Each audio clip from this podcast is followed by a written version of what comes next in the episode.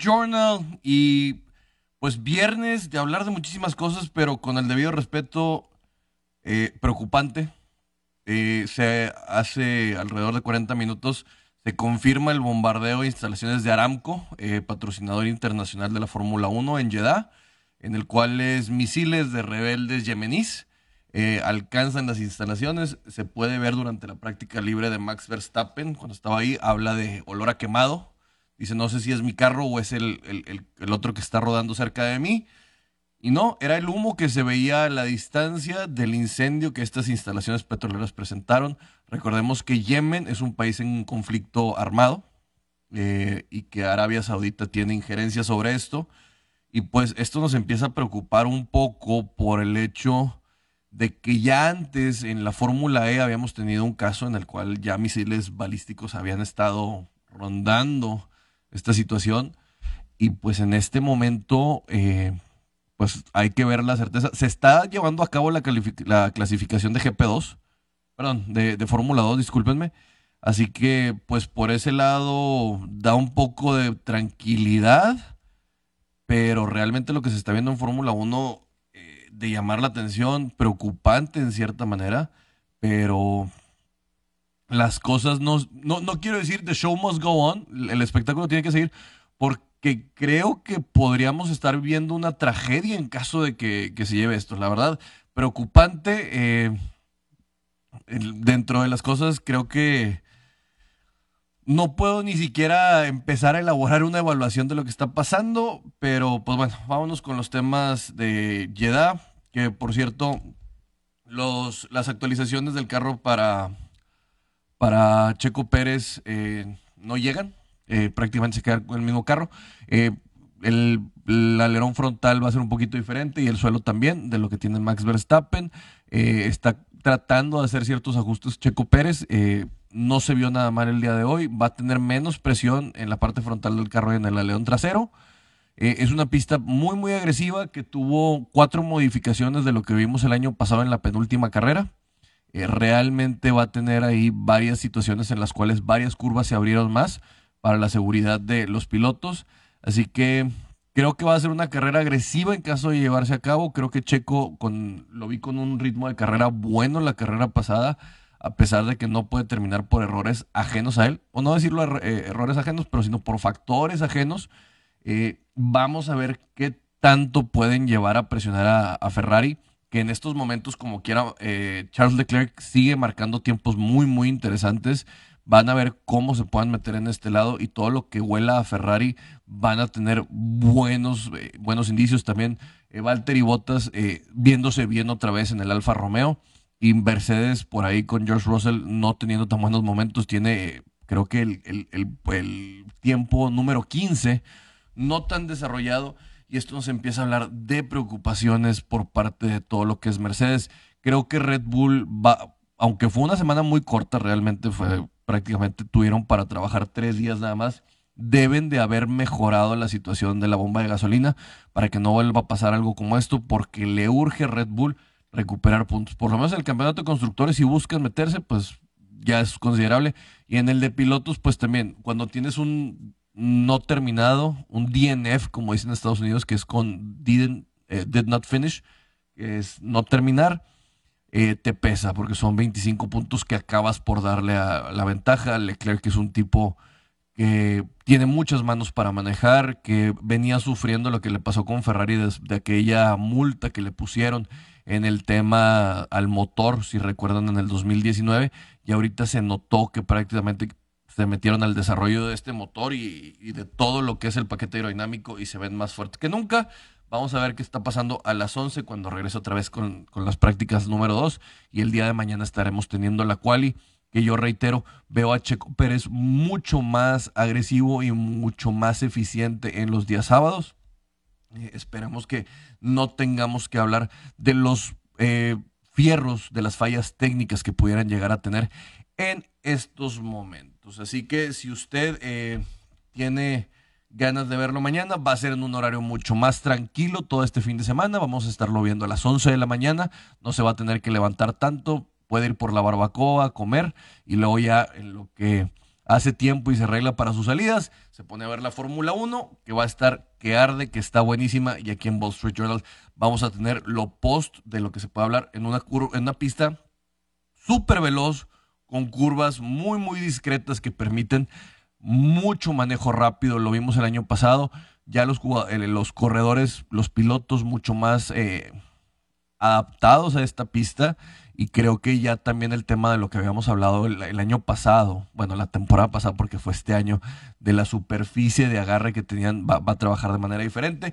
Recordemos que se están adaptando a nuevos compuestos porque cambiaron las llantas, ahora son más grandes, el peso del carro es diferente, así que todavía estamos viendo cómo los mismos pilotos tienen que ir adaptándose al desgaste. Usted va a estar escuchando durante la carrera términos como el graining, y el graining es el del desgaste de las llantas que van teniendo y lo vimos en la carrera pasada que inclusive estaban hablando de una carrera de tres paradas, una cosa que no es muy común, pero que realmente con, lo, con las nuevas especificaciones de los carros está cambiando mucho la estrategia. Esperemos que por ahí Checo Pérez, con su gran gestión de neumáticos, que hay una cosa que no saben de Checo Pérez muchos de ustedes.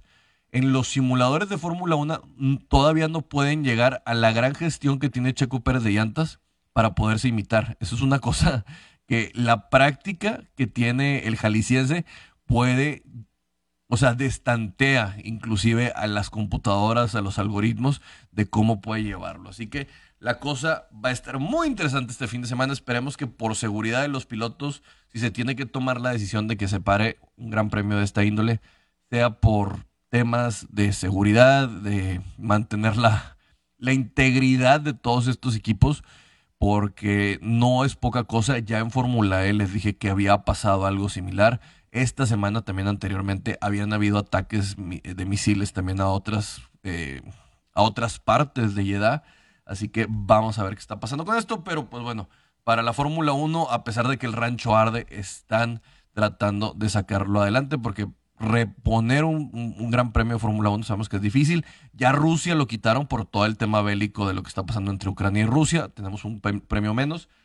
Y pues ya para el siguiente año inclusive se habla por parte de los organizadores de Liberty Media de que podrían llegar a 30 grandes premios. Yo creo que ya sería un abuso. Ahorita en este momento tenemos 22 grandes premios. Ya están hablando de 30 grandes premios en los cuales se contempla como ya habíamos dicho, el Gran Premio de Las Vegas nocturno. Si hay un país que podía sostener tres carreras de Fórmula 1, solo es Estados Unidos desde mi punto de vista. Y por ahí nunca sabe uno, pero podría llegar tal vez lo que se llama el circuito Mantarraya o el circuito Tiburón, que sería el de la Riviera Maya para México, que es un, una ambición que inclusive el papá de Checo Pérez por ahí está tratando de trabajar para traer mucho más atractivo turístico a la Riviera Maya, que creo que sería algo brutal si el Gran Premio de México eh, se caracteriza por la calidez y por las cosas que llaman la atención de México. Bueno, creo que uno con la vista espectacular del mar turquesa, la arena blanca, y pues ponerle vehículos a 300 kilómetros por hora sería todavía un poquito más importante. Pero lo bueno, con esto cerramos lo relacionado con la Fórmula 1, porque hoy no pudo estar eh, el señor eh, Jorge de la F1 Podcast, pero tenemos muchísimo de qué hablar de este fin de semana, porque el, la NBA da más de qué hablar. Sinceramente, por ahí tenemos varias noticias. Gonzaga perdió. Gonzaga, uno de los favoritos para March Madness, se despide el día de ayer. Y pues hay cosas de, de que estar eh, metiendo en este, en, este tema deportivo, en lo cual estamos hablando. También, por ejemplo, me puse a analizar mucho de lo que es, eh, de lo que va a venir con Tyreek Hill. Creo que es muy, muy importante hablar de que probablemente había equipos y quiero preguntarle a un Raider también, porque quiero preguntarle también a la gente de los Miami Dolphins, a ver si hablan los fanáticos. Recuerden que el teléfono de cabina es el 81 83 72 19 Dani, quiero preguntarte, mi estimado productor, ¿Es la llegada de Davante Adams una de las figuras más importantes que ha llegado a los Raiders en los últimos 10 años? Me dice que sí. A pesar de que tuvieron a Khalil Mack y otros por ahí, creo que la llegada de Davante Adams es la que más viste, ¿eh? Sí, sí, sí fue draft, pero a lo que hablo era, era la figura más importante que habían tenido. No había nada que hubiera llegado así.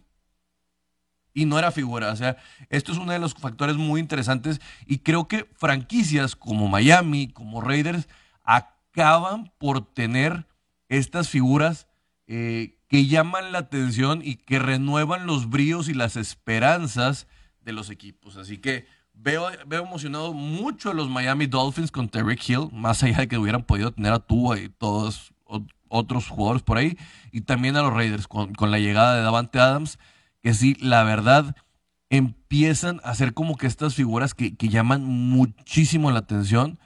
Eh, y pues bueno, ya estaremos tocando más adelante la NFL con el mismo Alfredo García.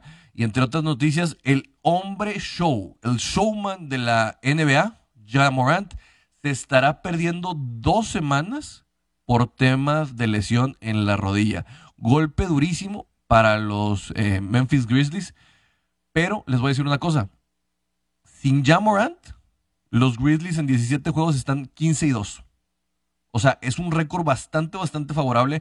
Y si este tipo llega sano a la postemporada, realmente van a tener el desarrollo del sexto hombre muy bien, porque una de las cosas más importantes del básquetbol es el tercer cuarto, en el cual tú dejas descansar a tus figuras y entran estos jugadores de rol para realmente mantener vivo el juego. Y es algo que se está desarrollando muy bien con los Grizzlies y que por otro lado no se está desarrollando con los Golden State Warriors que eh, hoy estarán enfrentando a unos Atlanta Hawks desesperados por mantener vivas sus esperanzas en el oeste, en el este, y que ellos también ya prácticamente por ahí los eh, Golden State Warriors están buscando poder obtener el lugar número dos, porque como quiera con las lesiones de Draymond Green y el señor Stephen Curry les está pesando muchísimo y Clay Thompson desde mi punto de vista no ha venido a hacer eh, lo que se esperaba por otro lado también por ahí. Hoy de los juegos muy interesantes que acabamos por tener es el de los Minnesota Timberwolves que reciben la visita de los Dallas Mavericks que están los dos en playoffs. Los Timberwolves son favoritos por menos tres puntos, es a las seis de la tarde. Y creo que de ahí saldrán bastante, bastante chispas. Otro que podría llamar la atención son los Knicks contra el Miami Heat. Pero sinceramente los Knicks hacen todo lo posible por perder. Y creo que con el juego que me quedaría hoy es realmente el de los Dallas Mavericks contra los Minnesota Timberwolves, que en las apuestas les voy a decir una cosa, me voy a quedar con los Timberwolves. También de llamar la atención de lo que pasó el día de ayer eh, con otros partidos de la NBA. Los Milwaukee Bucks eh, siguen muy bien con un paso arrollador. También los eh, que le acaban por ganar a los Wizards de Washington 114 a 102. Los eh, Suns de Phoenix le ganan a los Denver Nuggets 140-130 y siguen con un paso arrollador con la madurez que está demostrando Devin Booker y que lo está haciendo de una manera excepcional desde mi punto de vista, que cuando ya se reincorpore eh, Chris Paul, que ya tiene fecha, creo que va a regresar este fin de semana el señor CP3, se verá un equipo mucho más redondeado para llegar a los playoffs que el año pasado acabaron por perder con los Milwaukee Bucks pero en este momento creo que es el equipo más embalado. Estamos de regreso en Wall Street Journal, su Wakanda Deportivo, antes de este fin de semana cargadito de información, porque nada más van a tener fútbol en cuestiones de fecha FIFA, pero hablando de fútbol, haciendo una pausa bien chiquita, les quiero invitar a que participen para ganarse este jersey de las rayadas que está firmado por Diana Evangelina, por Daniela Solís y la señorita Evangelista, perdón. Eh, por Daniela Solís y por eh, la señorita Cadena. Y se lo pueden ganar en línea de 5 para que estén participando para ganarse este jersey que está muy, muy bonito, la verdad. Eh, pueden checar la dinámica en las redes sociales de ABC y estén muy al pendiente para que se lo puedan llevar. Oigan, nomás también hablando de redes sociales, les quiero invitar a que sigan a Wall Street Journal en Facebook, Wall Street Journal MX, en Instagram, Wall-Street Journal en Twitter BSJ-MX y en Spotify. Recuerden que si usted no pudo ver el programa hoy, no se preocupe, está en el tráfico o en su Apple Podcast o lo que sea, busca Wall Street Journal MX y tiene el capítulo a mediodía para que pueda escucharlo y se lo pueda mandar a sus amigos en los programas o en, los eh, grupos de WhatsApp o lo que sea, porque la cosa se pone muy, muy interesante. Una de las cosas que no sabe mucha gente en estos momentos es lo que pasó en el béisbol que se restableció el tema del Ghost Runner, el corredor en segunda para el tema de los desempates en doble jornada. Pero no nada más hubo eso. Al señor eh, Shohei Otani viene una regla que lo acaba por limitar un poquito más. ¿A qué se refiere esto? El bateador universal fue definido por la MLB, pero si el pitcher está bateando toma el lugar del bateador universal forzosamente. O sea, el bateador designado, perdón. ¿Qué es lo que significa eso? O sea, que si Shohei Otani está en la novena y está bateando, no podrá haber un bateador designado adicional. Creo que esto, la verdad, no sé por qué venga, pero Alfredo, ¿te sorprendió escuchar esto? Te saludo con mucho gusto. Buenos días. Eh, no, no me sorprende. Eh, la verdad, hasta. Sí, yo sí soy de los que piensa de que es algo que se veía venir. Porque ahora con esta regla, que a mucha gente eh, lo que he visto es que mucha gente le gusta, ¿sí? O sea, hay que mantenerse. Y esto podría llevar. También hay tratar de encontrar las razones. Ver a Shohei Otani es un espectáculo. ¿sí? Es un espectáculo. Tratar de que puedas encontrar más, eh, ahora sí como en, el fútbol americano, ¿no? Las dobles amenazas. Eh, sí, puede significar un, factor muy importante. Pero era llamativo porque trastocaba un poquito el, lo que estábamos viendo por este lado. Así que lo puede tomar en un sentido personal, pero realmente es, eh, desde mi punto de vista, eh, después de que perdemos en la Liga Nacional, Alfredo, el, este, este, esta carnita, esta mística, en el sentido de que pues tenían que batear los pitchers, creo que acá pues por lo menos te mantiene algo de esto y ya no se vuelve un mutante en el cual que podremos estar viendo un pitcher batear y aparte hay un bateador designado. Lo sé, pero mira, a mí cada cambio que, que hacen las grandes ligas lo tomo de esta manera. No es un cambio hecho ni para mí ni para ti, es un cambio para las nuevas generaciones. Claro. Es un cambio para hacer más entretenido el juego. Yo, yo entiendo que los puristas les duele y se quejan, pero grandes ligas no piensan en ellos. O al menos ya no. No debería, no debería porque están sufriendo a nivel de marketing. Y por cierto, eh, declaraciones de Dave Roberts, eh, Alfredo, que dice, vamos a ganar la Serie Mundial. O sea, ya dijo, ya se comprometió. Con ese equipo no esperas menos, ¿eh? Pero... Márquenlo, e, eso fue lo que dijo, márquenlo. Eh, es una presión enorme, pero no es, digo presión enorme, pero esa presión ya existía. O sea, solamente es asegurarlo. Call your shot, este es eh, difícil poder eh, ganar un, una liga tan complicada como, como es este, bueno. Una liga de 162 juegos es complicadísima, vamos a decirlo, o sea. Eh, es complicado, una competencia, una competencia es complicadísima, todo puede pasar, lesiones, e, e, etcétera. yo sé que hay muy poca gente en el deporte, y hablo de entrenadores, porque en este caso es Dave Roberts, ¿sí? Que se animan a dar una declaración así. Pocos, y si lo dices, eres arrogante, te queman, te matan este, e, en redes sociales, pero Dios, el béisbol necesita historias. No, y, y, imagínate que Dave Roberts y los Dodgers cumplan su promesa. No, claro, y creo que ya estás obligado porque te acaban de dar un equipo, Alfredo, de estos que creo que yo no había visto un equipo tan redondo desde hace mucho tiempo. Yo sé que hace mucho tiempo no se veía un, equipo, y es más, hasta veo exageraciones en redes sociales, ¿no? La nueva fila de los asesinos, tranquilos. Ah, no, bueno. Este, eh, eh, eh, eso es una. es un sacrilegio. Yo, veo un equipo que además, o sea, lo veo sólido. Sinceramente, te voy a decir una cosa.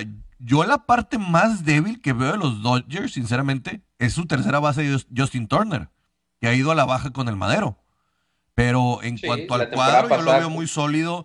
Van teniendo gente como Gavin Locks, que son novatos, que, que están teniendo, por otro lado, que tienes commodities, bueno, no, no decir commodities, utilities, perdón, en el caso de este, este Taylor, que lo puedes utilizar en diferentes, en la segunda base o tenerlo en el jardín. Eh, el mismo también Cody Bellinger que te puede jugar la primera base o te puede jugar el, field en estos casos de las rotaciones.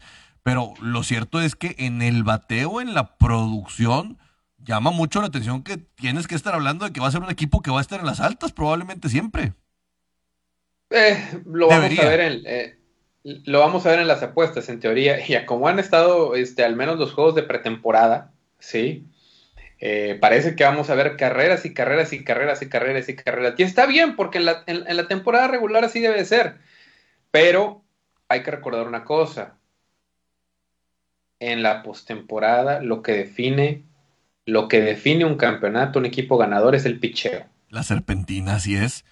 No, no hay nada más que eso. Hay equipos que pueden intentar ganar a batazos. Sí se puede, pero en un 80% necesitas tener un picheo excelente y, eso es algo que se le complica a Dave Roberts, sobre todo en, en postemporada. El picheo, digo, ya pudo ganar una, pero el picheo se complica demasiado para, para este señor eh, entrenador de los Dodgers y eso es algo que veremos ahora si puede. La temporada pasada, para eso llevaron a Max Scherzer y no pudieron ganar. Es correcto. Oye, Alfredo, y sale por ahí la lista de Forbes de los equipos de la MLB en cuanto a valor, y los Yankees se van a los 6 mil millones de dólares, que para los gringos es el 6 billion. Una cantidad considerablemente fuerte. Eh, sube alrededor de un 14%. Y creo que es de llamar la atención porque el segundo más cercano son los Dodgers con 4 mil eh, 75 millones de dólares, que es una diferencia considerable, casi tener 2 mil millones de dólares a tu perseguidor más cercano. Mira, hay equipos que trascienden este, su deporte, ¿no? O sea, los Yankees es un equipo que a gente que no le gusta el béisbol, si le preguntas, dime el nombre de un equipo, ¿saben quiénes son los Yankees? ¿Cuántas canciones de salsa no tienen que mencionen a los Yankees por ahí? ¿O, de, alguna rumba o alguna cosa por ese lado? E, e, exactamente, o sea, los vaqueros en, la NFL, ¿no? Tienen ese agregado, o sea, los Cowboys, o sea, son franquicias, son las franquicias de América. Los Yankees es un equipo que representa a los Estados Unidos de Norteamérica ante todo el mundo representa una cultura, ¿no? O sea, por más que te caiga bien o no, o sea, representa la cultura americana en cierto sentido. Es un ah, estandarte de, dinero, es un estandarte de Nueva York. No, no, y de Nueva York, de una cultura en general. Sí, pero más allá de eso, o sea, representa la, cultura en general, más allá del término yankee, o sea, es Estados Unidos, piensas en Estados Unidos. Y es un equipo que es el equipo que una persona que no sabe, como lo decía, los, lo conoce, ¿sí? O de repente tienes una gorra o eh, no sé. O si estás viendo en televisión, si le estás cambiando, a ah, los Yankees, o sea, no va a ser un juego de los Tigres de Detroit. No, y queramos decirlo o no, una de las rivalidades más fuertes de, del deporte, desde mi punto de vista, es la de Yankees-Boston esta guerra civil que se vive en la MLB, con el debido respeto a las que pueda haber en la NFL y todo, no es tan añeja y no es tan fuerte como esta. Sí, ahora también hay una cosa. Es ahí donde Grandes Ligas necesita seguir eh, construyendo hacia el futuro, ¿no? Porque si no pueden construir con las nuevas generaciones, la rivalidad este, se puede ir bajando. Necesitan, pero obviamente tiene el, eh, eh, ese sabor de dos culturas tan diferentes. Desde el vello facial, compadre. sí, sí, sí, tan diferentes como lo es el, bostoniano y, el neoyorquino. O sea, son culturas muy diferentes, los acentos. vamos, allá.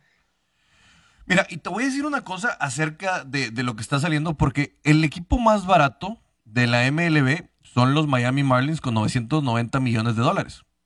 Pero una de las cosas interesantes es que los Dodgers realmente el año pasado tuvieron una pérdida de 8 millones de dólares. O sea, imagínate y lo que están invirtiendo probablemente ahorita con las camisetas de Freddie Freeman y la expectativa que están generando. Y eso que los Dodgers, Alfredo, fueron los que metieron más gente el año pasado en la temporada regular. Así que te digo, eh. está curioso. Eh, e, es curioso, mira, el, buen trabajo de este equipo estaba en la quiebra. Este equipo estaba desahuciado hace, algunos años. Eh, es un trabajo excelente. Y como te decía, es necesario tener equipos así en grandes ligas. Eh, es un destino turístico los viernes en la noche, el glamour que te da ir a ver a, a los Dodgers. Claro. Sí es eh, algo que se necesita. Los Dodgers sí, hay una diferencia de dos billones entre los Yankees y, los Dodgers. Eh, y eso incluso te pones a pensar lo necesario que es una final Yankees contra Dodgers para la televisión, para el, para el deporte en sí, para el béisbol. Es eh, un equipo, dices, tiene una pérdida de 8 millones de dólares. El trabajo para ellos. Increíblemente, Alfredo, te voy a decir una cosa, los equipos que más generaron el año pasado, los nombres son los Seattle Mariners, que estuvieron por ahí de los 75 millones de dólares, los Texas Rangers, que llegaron a los 96 millones de dólares, y en 83 millones de dólares los Baltimore Orioles. O sea, qué curioso. Digo, también hay que hablar de que son nóminas muy, muy bajas y que realmente las entradas de dinero que tienen por publicidad y por eh, y por otras situaciones como la, asistencia y mercancía y todo esto, es más fácil que subsanen sus finanzas. Pero la verdad, desde mi punto de vista, está muy interesante ver esta lista que acaba de soltar Forbes, porque nos da una idea de cómo realmente funcionan. Pero pues bueno, hoy vemos que el tope salarial, ya el impuesto de lujo, tanto los Dodgers como los Mets como los Yankees están yendo bien fuerte por arriba. Claro, ahora, estos eh, equipos que mencionas, salvo los Mariners, que pueden ser media tabla, eh, los otros dos son equipos perdedores, ¿no? Entonces es normal que, y de, y de afición corta. Es correcto. Alfredo, estamos de regreso y te quiero decir algo. ¿Realmente el hype, la emoción que hay con los Toronto Blue Jays es real? Mira, desde la temporada pasada, ¿no? Desde la temporada pasada vimos un hype con los Blue Jays y hubo un momento en la temporada donde los Blue Jays estaban muy bien y batazo tras batazo y juego con este, muchas carreras y era divertido verlos. Luego se fueron cayendo. No, y, no tenían picheo real. No tenían picho real, seamos honestos. No, no tenían picho real, pero volvemos a lo mismo en grandes ligas, lo que te dan los campeonatos es el picheo. Pero, ah, qué divertido es ver este, a, Vladimir Guerrero estar conectando y conectando y conectando. Y qué divertidos son esos juegos eh, de muchas carreras. Sí, otra vez es mucho poder de fuego, mucho poder de fuego. Esto es bueno para el béisbol, pero para el juego no es sostenible. Yo creo que el hype eh, eh, es puede ser un poco más, pero a final de cuentas estás en una, eh, en una división muy complicada. No, está bien peluda, o sea, por decirlo en el lenguaje coloquial, o sea, aquí el más chimuelo, más carriel, o sea, más cafierro. Y mira. Sí, es, muy complicada, es muy complicada. Hay que hacer un, vámonos a un top 10 realmente. Yo te voy a poner y tú me vas ahí más o menos eh, complementando o me dices si estoy loco ya de este tema. En el número 10 yo pondría a los Tampa Bay Rays. ¿Por qué? Es un equipo barato, pero es un equipo que también sabe tener picheo, sabe desarrollar gente, se les puede ir a alguien, pero llega, eh, tiene a Wander Franco. Y creo que su manager acaba por saber manejar la temporada. La temporada regular. La temporada. la, temporada. regular, fíjate. La temporada, pero creo que no las series mundiales. No, no, no. Pero tiene la capacidad de sacarlo por lo mismo de la sabermetría le da para la temporada y yo los pondría en el lugar número 10. Está bien, la verdad es que me, parece un buen lugar, teniendo también en cuenta lo de la nómina. Muchas veces este, la nómina se te puede quedar corta con las lesiones. Hay que recordar, este, también, si hablas de Wander Franco, pero lo que ha sido este, para los Reyes, este, que lo hubieran tenido desde un principio. No, lo tuvieron a mitad de temporada. Brandon Lau, también Austin Meadows, He-Man Choi, que la temporada pasada estuvo mucho tiempo lesionado y no pudo estar en la primera base. Yandy Díaz, el mismo Manuel Margot, Zunino y bueno, Kevin Kiermaier también. O sea, es un equipo que no tiene muchos nombres, pero funcionalmente tiene mucho para dar de qué hablar. Pero si quitas unas piezas, este equipo se puede caer. Y que creo que es, lo último, es lo último que vamos a estar viendo de las Tampa Bay Rays, porque muchos de estos jugadores van a acabar saliendo por contratos mucho más interesantes. Probablemente, pero este es un equipo con un, vamos a definirlo, es un equipo con un buen núcleo. Pero cuando tienes que llamar, este, a, usar otras piezas para complementar, este es un equipo que puede darte mucho en una temporada corta, porque ojo, en una temporada corta, por eso llegaron a la Serie Mundial. Pero en una temporada larga, con las lesiones, entras una mala racha y te vas. La misma división de los Yankees.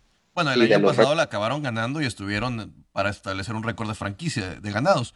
Pero creo que tiene mucho que ver con Kevin Cash, cómo maneja las, situaciones y el desarrollo que tienen de talento e, en la, en la franquicia.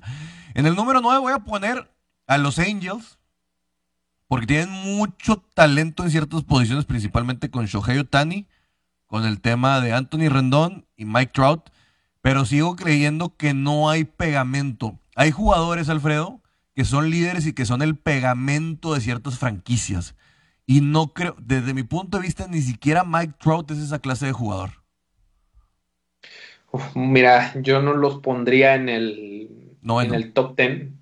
Yo no los pondría en el, top, en el top ten, yo los pondría este, fuera, pero mira, es un equipo que, y, mira, viendo sus partidos, le, podían pegar a, uno de los mejores equipos en cualquier momento pero su gran problema era cuando tenías que hacer el trabajo, los juegos contra los rivales que sabías que les podías ganar, no lo hacía. Y eso era un, gran problema. La temporada pasada tuvieron muchas victorias llamativas, pero victorias ridículas, perdón, derrotas ridículas contra equipos que sabías que les podías haber ganado. Y también era lo mismo. Este, los Angels eran los reyes de las altas. Batazos, batazos. Y fuera de Shohei Otani. Y poco picheo. Sí, poco picheo. Fuera de Shohei Otani, no, no podía hacer nada. Es correcto. En el octavo te voy a poner a los New York Yankees. Sé que te estoy pegando en el corazón, pero siento que no acaban por atacar la necesidad de picheo, desde mi punto de vista. Y siento que todavía les falta un grado de liderazgo por ahí.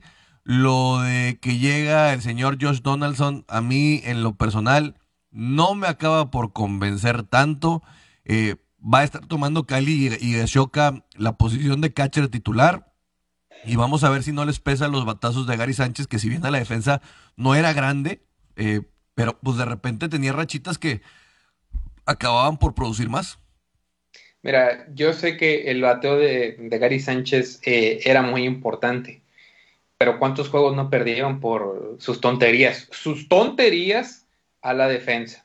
Entonces, Yankees ya no dijo, ¿sabes qué? En la balanza son más juegos que podemos perder por, por tus errores que por los batazos, porque es la realidad. Hubo juegos que perdieron por sus errores, aún, y hubo juegos que aún con sus batazos no ganaron. Entonces, es mejor deshacerte de, eh, del peligro. De los Yankees, yo los pondría un poquito más arriba. Y yo no sé si a lo mejor van a tratar de usar este, el modelo, los refuerzos no fueron los que esperaban. Trevor Story, buscabas a, otro, ¿no? Freddy Freeman se llama. O sea, los nombres sonaron, pero no llegaron. Yo no sé si tratarán de usar eh, el modelo de calladitos, calladitos y hacemos una buena temporada sorprendente. Obviamente los Yankees las sorpresas, no se puede decir una sorpresa, pero algo así como calladitos, calladitos, podemos ser los gigantes de San Francisco.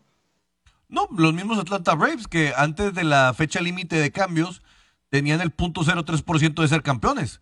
Y que acabaron haciendo varios cambios muy, muy fuertes y se acabaron por llevar la serie mundial. Bueno, los, los últimos dos campeones antes de, del juego de estrellas eh, eran una lágrima, ¿no? O sea, los nacionales, este, bueno, los, ah, de los últimos eh, tres campeones, dos, sí, en este caso los Braves y los Nationals, los Nationals tenían un récord perdedor antes del juego de estrellas y terminaron ganando las grandes ligas. Este, digo, los Dodgers en esta temporada corta no, los cuento. Voy a poner a los Atlanta Braves en séptimo a pesar de que son campeones, pero creo que la salida de Freddie Freeman, aunque acaba llegando Matt Olson, vamos a ver de qué tanto pueden mantener del picheo, que también es bastante considerable lo que tienen en ese lado para repartir caña. Pero desde mi punto de vista, creo que les puede empezar a pegar un poquito esta Cenicienta que ganó el año pasado. La veo muy difícil que pueda repetir y su división también se está poniendo bastante, bastante caliente.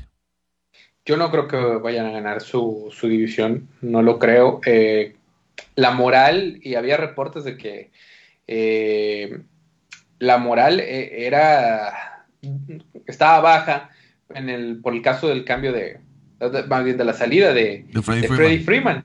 Eh, yo no sé el nivel de liderazgo, eh, o sea, si era todo o si no había nadie más, pero eh, este equipo, como pasa con muchos otros, ¿no? Cuando se va tu, máxima estrella, te puedes caer, o en este caso, puedes ser unos Nationals. Te fue a tu mejor estrella, terminas ganando la Serie Mundial. Hablando de esa estrella, voy a poner en el lugar número 6 a los Phillies de Filadelfia. Mucho poder también por ahí, pero creo que desde la llegada de Bryce Harper seguimos esperando que los Phillies den el estirón. Ahorita tienen a Kyle Schwarber, tienen a Nick Castellanos, tienen a JT Realmuto, Didi Gregorius, que también tiene experiencia. O sea, ¿qué le falta a los Phillies para dar este estirón? Picheo. Ficheo. Es lo que necesitan. Mucho poder de fuego. Y la temporada pasada fue una temporada digna de MVP de Bryce Harper. están, están tomando, o, ya están recibiendo lo que pagaron por Bryce Harper. Sí, pero Bryce Harper no va a ganar. No puede solo. Solo. Necesitas picheo. Y fueron juegos. Mira, en lo particular, ¿cuántos juegos no se fueron extra innings con. Es más, un juego entre los Bravos y me tocó la, temporada pasada, juego de mediodía, ¿sí? Y te digo porque le metí una lana. Un juego ridiculísimo, ridiculísimo que se fue a tiempo a series extras. Sí, sí, me acuerdo que fue, sumamente alto. Exacto, estuvieron a, a, nada de perderlo y lo salvó un batazo, sí, lo salvó un batazo. Y así, y así pasa. Y pero ¿cuántos juegos no te fuiste a tiempo? O sea, porque perdiste eh, las ventajas.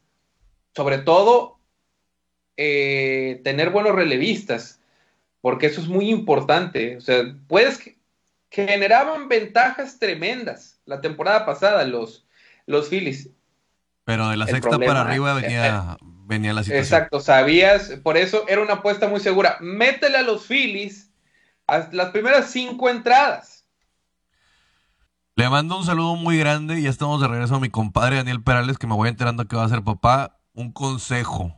Duerme bien ahorita. Me lo dijeron y sí es bien cierto. Oye, Alfredo, vamos al quinto lugar de la MLB y pongo a los Medias Rojas de Boston, a los Boston Red Sox. Un equipo que produce mucho, pero que las lesiones de sus pitchers y realmente su relevo, es prácticamente de una película de terror, de lo malo que es, también teniendo problemas con cerradores como Matt Barnes, no les permite estar para arriba, porque realmente los Boston Red Sox llevan años produciendo con mucho madero, con, donde tienes a Rafael Devers, a JD Martínez, a Sander Bogarts. Eh, bueno, lo de Kike Hernández la temporada pasada era brutal como producía el mismo eh, Verdugo. Pero venían los pitchers relevistas y decían, señores, nadie esté feliz aquí porque nosotros nos vamos a encargar de perder el partido. Y por eso los pongo ahí. Pero realmente es un equipo que si se concentra en su picheo, realmente debe estar peleando. La temporada pasada no hay que olvidar cómo cuando los maderos se secaron, empezaron muy mal. Empezaron muy mal. Este es un equipo que vimos el, empezó en el infierno y terminó remontando hasta llegar a la, a, la postemporada. Y incluso llevaron a, Kyle Schwarber a mitad de temporada, pero, y es más, en su primer juego les ayudó a ganar uno en series extras, me acuerdo. Pero volvemos a lo mismo, el picheo. Hoy es tan importante, pero tan importante, y me atrevo a decir que es más importante ahorita el picheo en cuanto a los cerradores, ¿sí? En cuanto al bullpen, porque de los que hemos hablado, todos, casi todos tienen problemas. Hoy en día tener un, es, creo yo, más importante, ¿sí? Para un equipo que podemos encontrar en, eh, un desbalance, tener al menos un buen bullpen. Yankees la temporada pasada, sus abridores no eran buenos. No eran buenos salvo Code, pero tenían un buen bullpen. Y eso los ayudaba a, solventar. Pero para los Red Sox sí es de terror lo que les pasaba. Más o menos lo mismo como los Phillies. Y eventualmente puedes solventarlo a batazos hasta donde puedas. Pero ¿por qué perdieron? ¿Y por qué perdieron la oportunidad de llegar a la Serie Mundial? Bueno, principalmente por Chris Haley, porque sus abridores no estuvieron en su mejor momento, porque pues a fin de cuentas, a palo fue como maniataron a Tampa.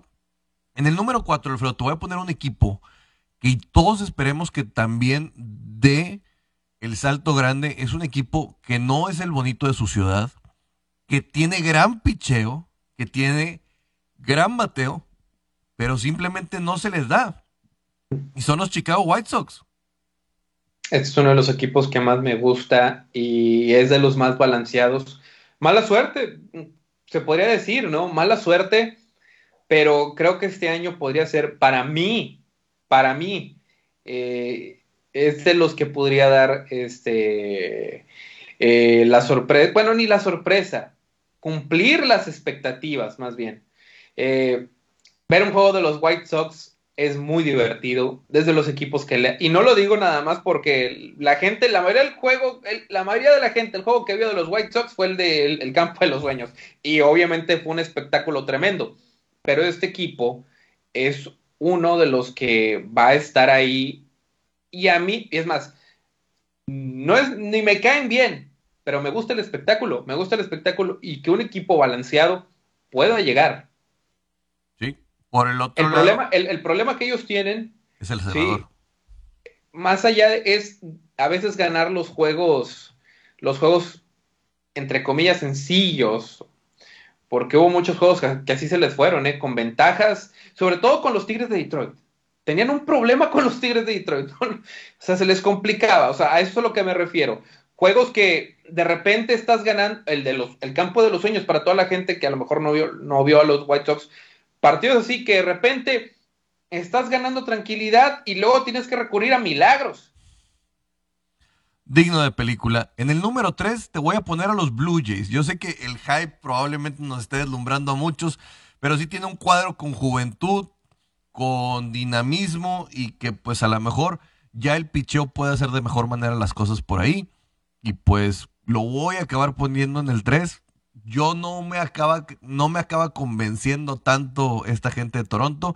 Vamos a ver cómo están con las regulaciones del COVID, también de todo lo que les pueda llegar a afectar. Pero pues hay que darles la oportunidad a estos baby bombers que andan por ahí. Yo lo cambiaría, cambiaría y pondría a los White Sox en número 3 y a los Blue Jays en número 4. Me parece adecuado. Eh, ese, el, balance que tiene el equipo de los White Sox merece una posición más alta. Vale, te la valgo.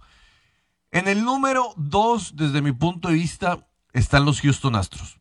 Voy a decir una cosa. Lo que tiene Astros en su picheo, desde mi punto de vista, me gusta mucho. Regresa Justin Verlander, Framber Valdez, también por está el señor Urquidi.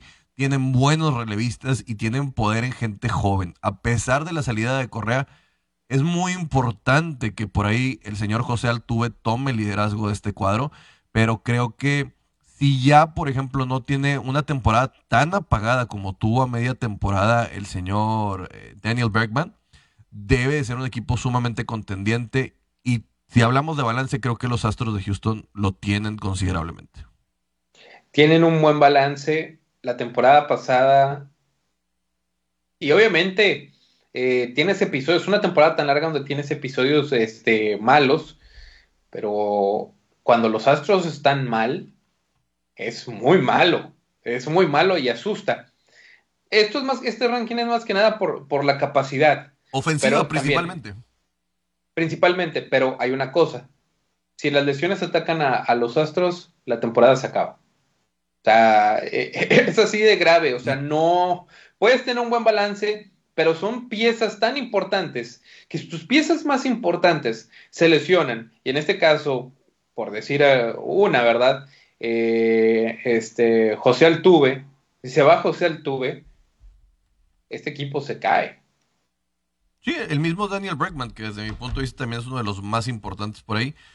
Y por el otro lado, mi estimado, en el primer lugar creo que sí hay que poner... Los Reyes del High. Ellos sí tienen Los Dodgers tienen que estar en el primer lugar por obligación, por nómina, por muchas cosas, por la plaza. Eh, por lo que quieras, tienen que estar los Dodgers en el número uno. Mira, voy a decir esto, y, es que he estado viendo la, la, serie de los Lakers, ¿no? Pero necesita el béisbol un equipo Showtime. Necesita su versión de... Ahorita los Lakers andan mal, ¿sí? Los Clippers no sé si se van a recuperar. Los Kings son un asco. Este, este equipo necesita show, necesita un, equipo showtime, como si fueron los Lakers en los ochentas. Necesitan que ese espectáculo, que la gente vaya, que se divierta. El hype es real, ¿sí? Yo más bien, antes del el sacrilegio que vi de Fila de los Asesinos, perdón, esto es más bien que vendría siendo la versión Showtime, y no han jugado, ¿verdad? No han jugado, pero la versión Showtime de, de lo que fueron los Lakers en los 80, que sea para las grandes ligas y sobre todo para la ciudad, eh, los Dodgers. No, y te voy a decir una cosa. los Showtime Dodgers. Los Dodgers están ávidos, hambrientos de que le digan que su campeonato tiene un asterisco. De que le digan que fue en una temporada corta donde hubo burbuja y todo, y les, les carcome a ellos este tema. Y tienen que sacárselo de su sistema, y por eso estamos viendo cómo se están abalanzando sobre jugadores en la agencia libre y lo que quieren hacer. Y te lo aseguro, la próxima temporada Jacob DeGrom va a jugar con los Dodgers. No, no, no, ya te dije que se va a Boston. va a jugar en los Dodgers, va a jugar en los Dodgers, porque este Showtime, si no ganan, van por más y es bueno, es necesario, es, necesario para el béisbol. el negocio de las grandes ligas. Sí, lo necesitan, este, que los ratings este, llamen la atención. Porque, ojo, fue béisbol de calidad. Estas batallas con los, con los gigantes fue béisbol de calidad. O las batallas con este, los padres que eh, ni siquiera los mencionamos. A principio de temporada sí fue buena, ¿eh? A principio de temporada sí fue buena, pero luego los padres encontraron la forma de arruinarlo todo. Sí, no mencionamos a los padres. Los padres ahorita con las lesiones y todos los problemas este, están entre el 20 y el 10, pero eh, la verdad es yo espero que el béisbol esta temporada tenga, ya viene el, el, inicio de temporada, es el 7 de abril. Es correcto. Con esto nos despedimos amigos míos. Termina Wall Street Journal. Que tengan un excelente fin de semana. Recuerden que hay Fórmula 1. El lunes estaremos hablando de todo lo ocurrido. Alfredo, te lo agradezco, que tengas un excelente fin de semana.